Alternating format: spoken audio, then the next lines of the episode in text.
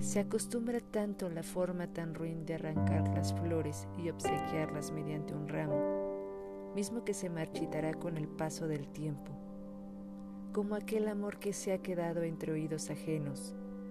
¿Cuándo aprenderemos a admirarlas y cuidarlas sin destruirlas?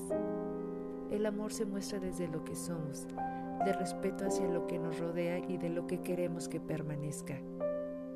Pensamientos por ver el ira.